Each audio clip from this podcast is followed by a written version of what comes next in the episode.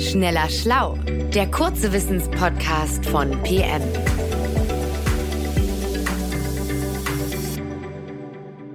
Hallo und herzlich willkommen zu Schneller Schlau. Mein Name ist Christiane Löll. Ich leite die Redaktion von PM und ich spreche heute mit unserer Redakteurin Caroline Ring. Caroline, du hast gesagt, du willst mit mir über außerirdisches Leben im Meer sprechen. Wie kommst du denn darauf? Hallo Christiane. Ja, das Thema klingt erstmal abgedreht. Außerirdische im Meer, also wenn du mich fragst, ich bin davon auch nicht wirklich überzeugt. Allerdings ist das eine Hypothese, die einige Forschende vor wenigen Jahren tatsächlich aufgestellt haben. 2018 war das. Da haben 33 Wissenschaftlerinnen und Wissenschaftler aus der ganzen Welt, teils sogar von renommierten Forschungseinrichtungen, ganz im Ernst gefragt, ob Aliens unter uns leben. Und sie bezogen sich dabei auf Kraken, also Tintenfische, Oktopusse, du weißt schon, acht Arme oder sogar zehn Arme teilweise und ein Kopf, um den sich diese ganzen Arme bewegen. Völlig fremd und komplett anders als alles, was man sonst so an Lebensformen kennt. Und weil diese Tiere so merkwürdig sind, spekulierten die Forschenden damals ernsthaft, ob sie nicht durch evolutionäre Vorgänge entstanden sind, sondern aus dem All auf die Erde kamen. Die Hypothese war, dass Eier von Tintenfischen oder Oktopussen vielleicht durch Meteoriten auf die Erde gebracht worden sein könnten und dann zu Tieren herangewachsen sind. Okay, und zu welchem Schluss sind Sie letztlich gekommen? Sind die Alien unter uns? Naja, du kannst es dir vielleicht denken, Kraken sind keine außerirdischen Lebensformen. Also jedenfalls fehlten dem Team damals die Beweise für ihre steile These und bis heute konnten sie übrigens auch keine Hinweise darauf liefern, dass es auch nur annähernd so wäre. Die Fachwelt ist sich darüber völlig einig. Kraken, Tintenfische und auch Oktopüsse sind sehr irdisch, auch wenn sie wirklich sehr, sehr merkwürdig anmuten. Ich habe übrigens ganz viel Wissen dazu aus dem Oktoberheft von PM, denn da ist eine wunderschöne Strecke drin von unserer Autorin Katharina Jakob, die sehr aufwendig zu den Tieren recherchiert hat. Ah, stimmt. Okay, daher wird erwähnt. Dann sprechen wir jetzt über diese außergewöhnlichen Tiere. Und ähm, wieso kamen denn die Forschenden darauf, dass Kraken und Tintenfische außerirdisch sein könnten? Also ja, sie sind ungewöhnlich, aber vieles auf der Erde ist ungewöhnlich. Das stimmt natürlich. Aber lass uns mal bei den Kraken von außen nach innen vorgehen. Kraken, Tintenfische und Oktopusse gehören zu den Kopffüßern, sagt man. Ich rede jetzt einfach mal generell, wenn ich die Tiere meine von den Tintenfischen, das kann man als Oberbegriff verwenden. Kopffüßer haben nur einen Kopf und daran schließen sich direkt die Arme an. Wenn du überlegst, bei welchen Tieren das ähnlich ist im Tierreich, fallen dir vielleicht noch Schnecken ein. Die haben nicht mal einen Arm, die haben nur einen Fuß. Oder Muscheln. Die sind ja auch sehr merkwürdig. Mit den Tieren sind übrigens Tintenfische nah verwandt.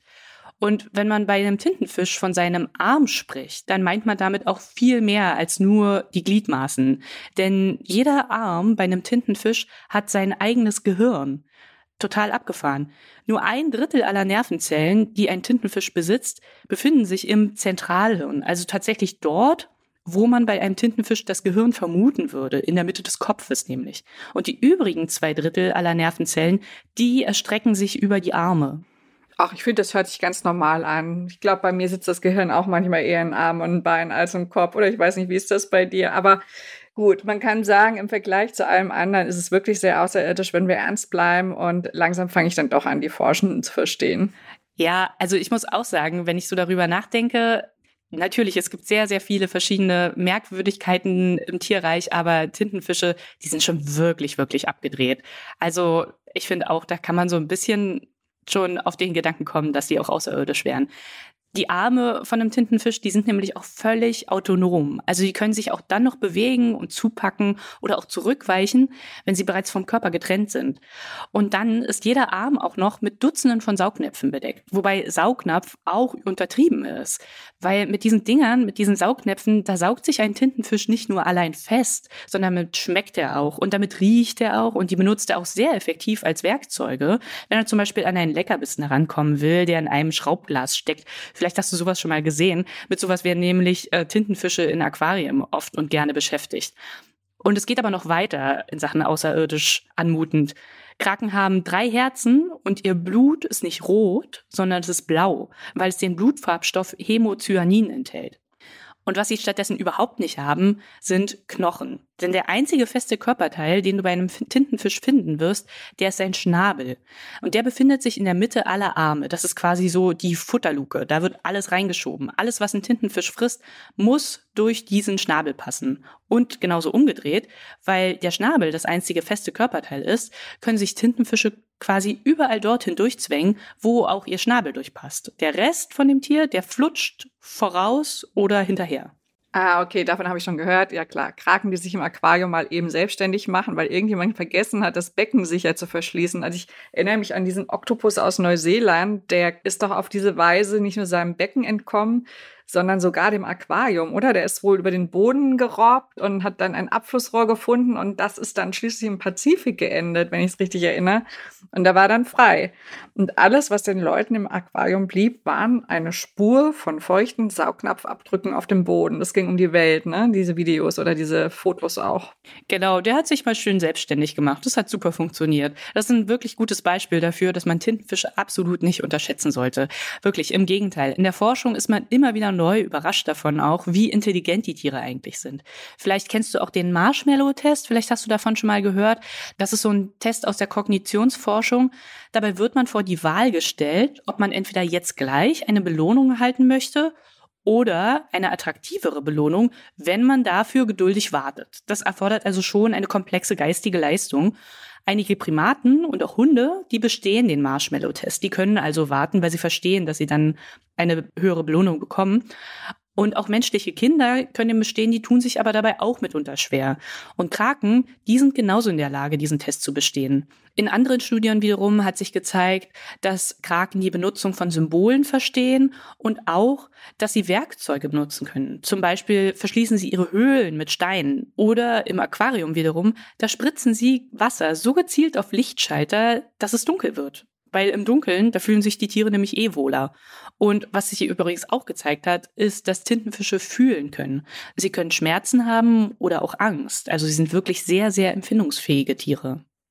Okay, wenn man dann an Kalamari denkt, äh, wird es einem gleich ein bisschen anders, oder? Tintenfisch ist ja in verschiedenen Regionen auf der Welt eine kulinarische Spezialität.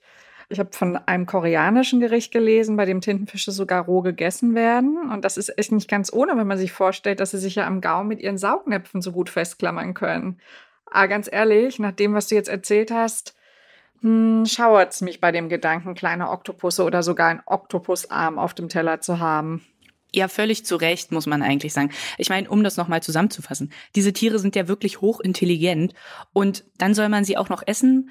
Also ich persönlich tue mir damit auch sehr, sehr schwer. Aber es gibt auch eine ganz einfache Lösung übrigens. Man kann einfach darauf verzichten. Wobei man natürlich auch sagen muss, dass nicht nur Kraken super intelligente Tiere sind, auch andere Nutztiere, die bei uns selbstverständlich auf dem Teller landen, die sind auch mitunter sehr intelligent, zum Beispiel Schweine. Aber darüber macht man sich gar keine Gedanken. Das ist eigentlich ein totales Tabuthema. Aber jetzt nochmal zurück zu den Tintenfischen.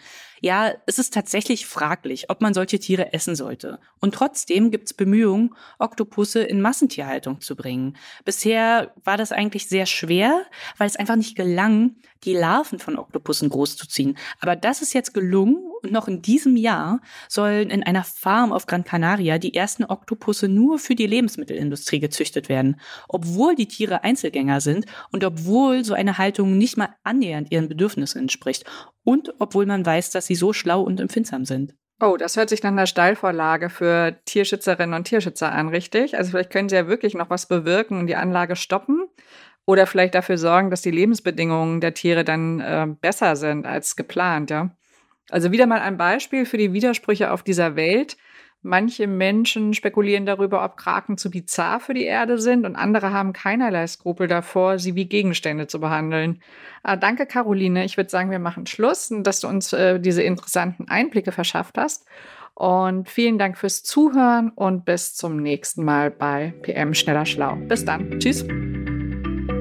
Schneller Schlau, der kurze Wissenspodcast von PM.